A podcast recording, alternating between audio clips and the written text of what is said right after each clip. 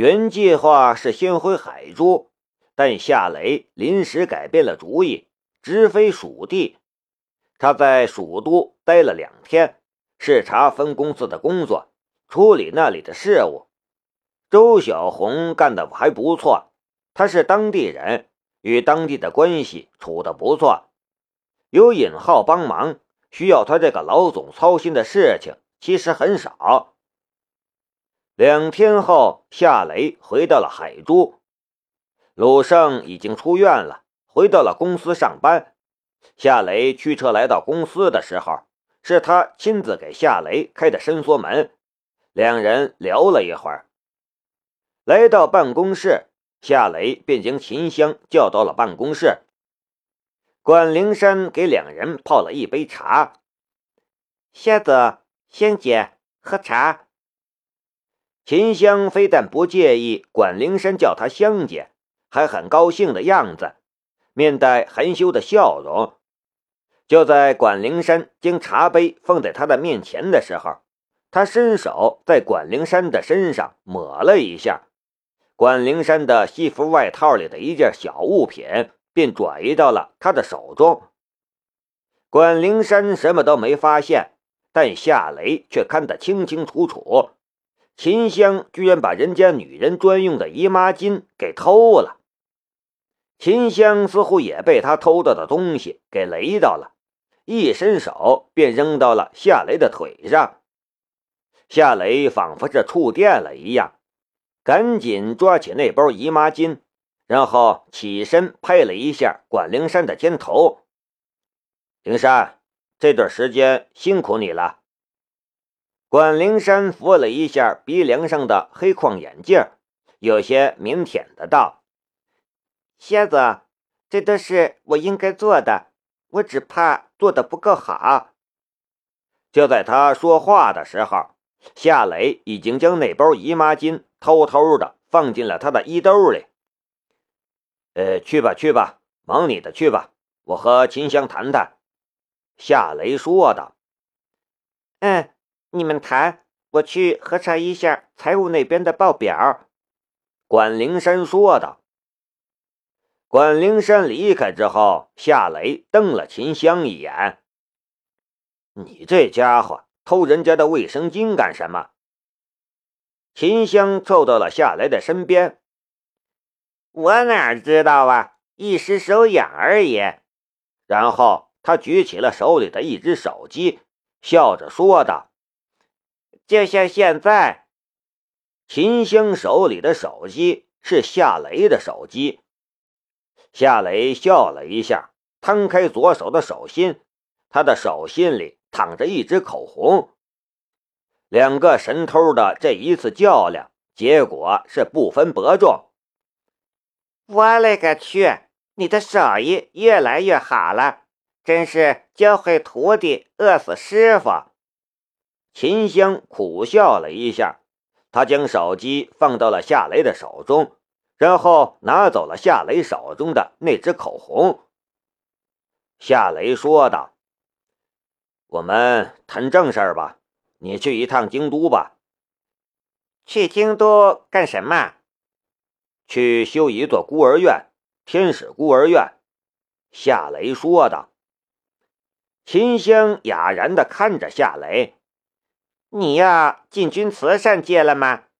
在这个圈子里混的大都是想捞政治资本的，难道你想走政治路线？”“去你的！什么政治不政治的，我没兴趣。”夏雷说道。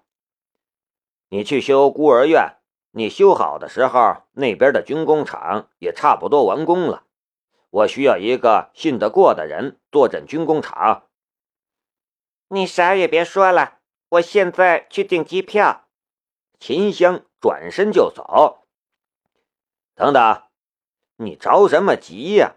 把这份计划书拿上，不然你怎么知道修什么孤儿院呢？夏雷从公事包里。拿出了一只文件袋，递到了秦香的手上，并说道：“还有，你可以把伯母带过去，那边的医疗条件好，你可以让他在那边养病。所有的费用都算公司的。秦香看着夏雷，眼神默默。老板，小女子无以为报，以身相许，怎么样？夏雷的背皮顿时麻了一下，瞪眼道：“去你的！我可不是你的菜。你去了京都之后，帮我盯着一下我妹妹，不要让坏小子靠近她。”明白。秦香笑了一下，扭着腰走了。对于秦香来说，从一个超市主管变成一个军工厂的负责人。这几乎是一步登天的提升，他当然乐意。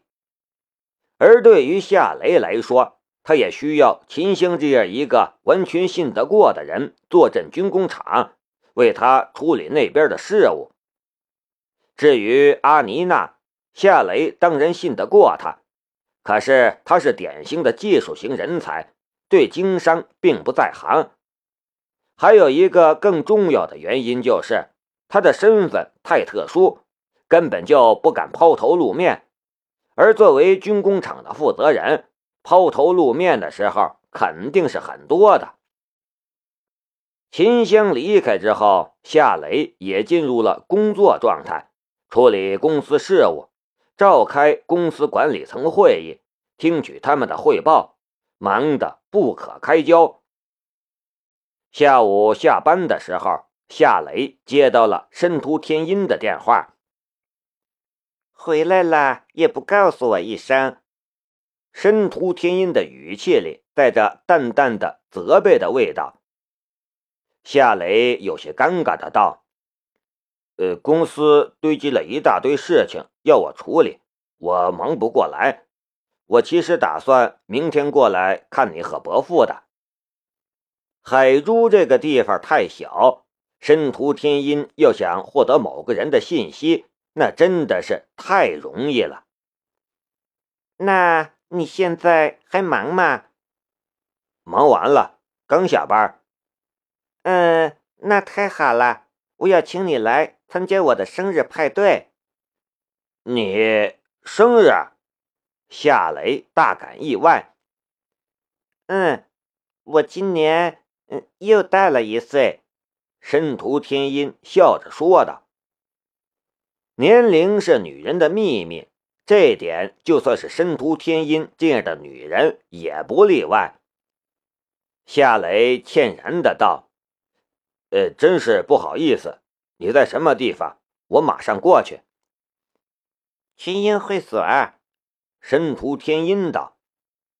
夏雷顿时愣了一下：“怎么？”会在那个地方，你来了就知道了。申屠天音并没有解释。好，我这就过去。夏雷挂断了电话，心中却是一片困惑。群英会所是谷家的地方，申屠天音的生日派对怎么会在那个地方举行？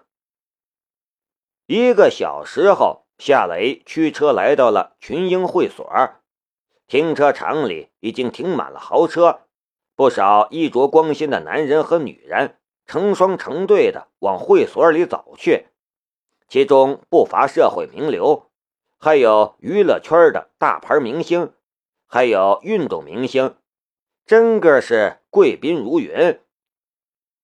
夏雷从车上下来，捧起了一束玫瑰花。他看到了站在门口迎宾的申屠天音，他走了过去。他本想买一点更体面的礼物的，可时间有限。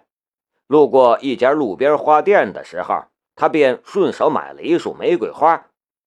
玫瑰花很鲜艳，也很新鲜，但包装却显得有些低档。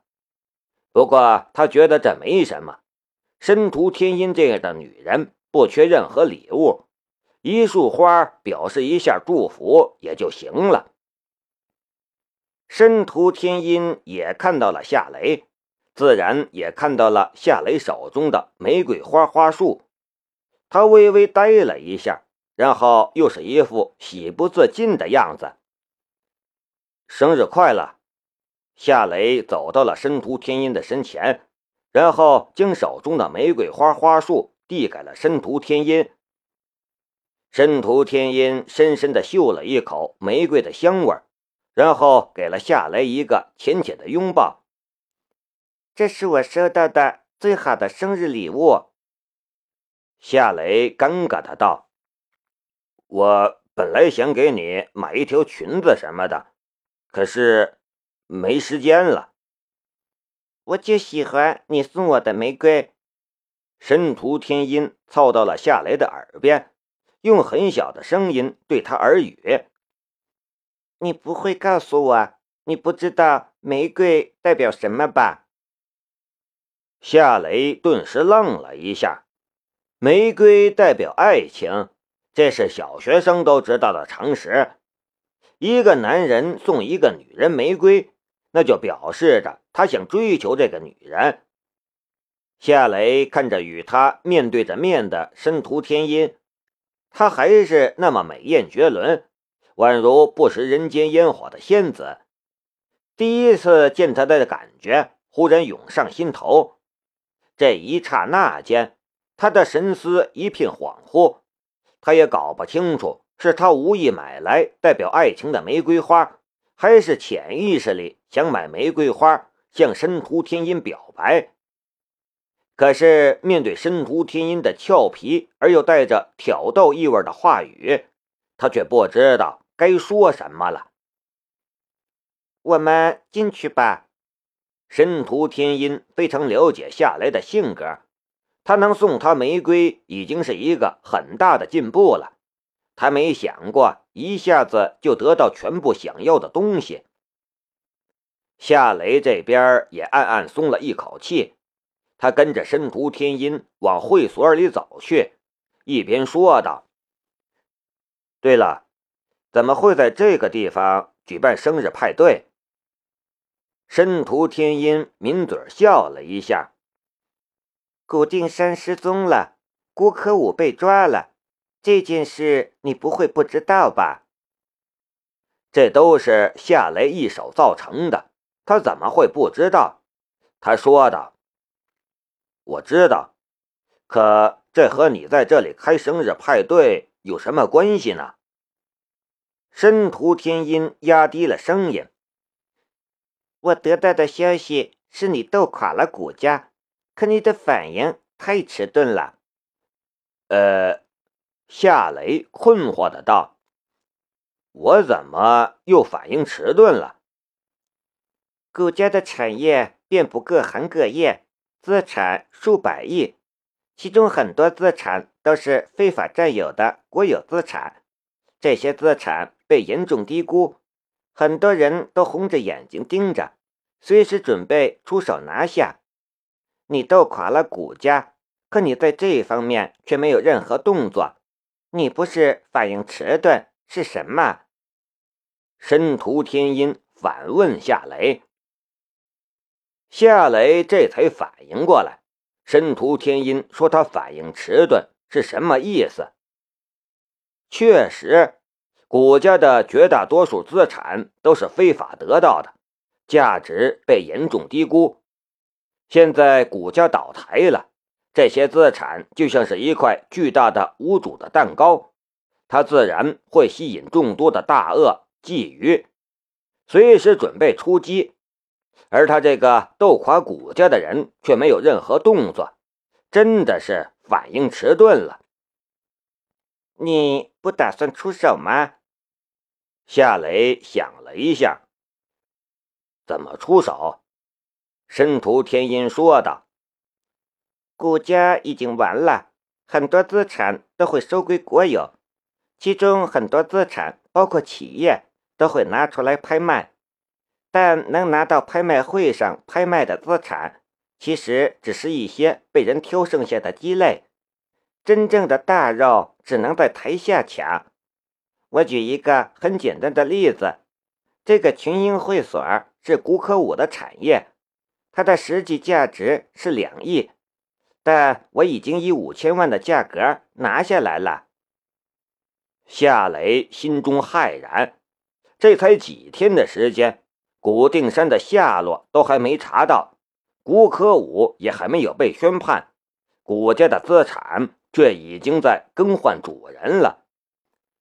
与申屠天音在一起，夏雷忽然发现，他的这点商业头脑和手腕，简直是不值一提。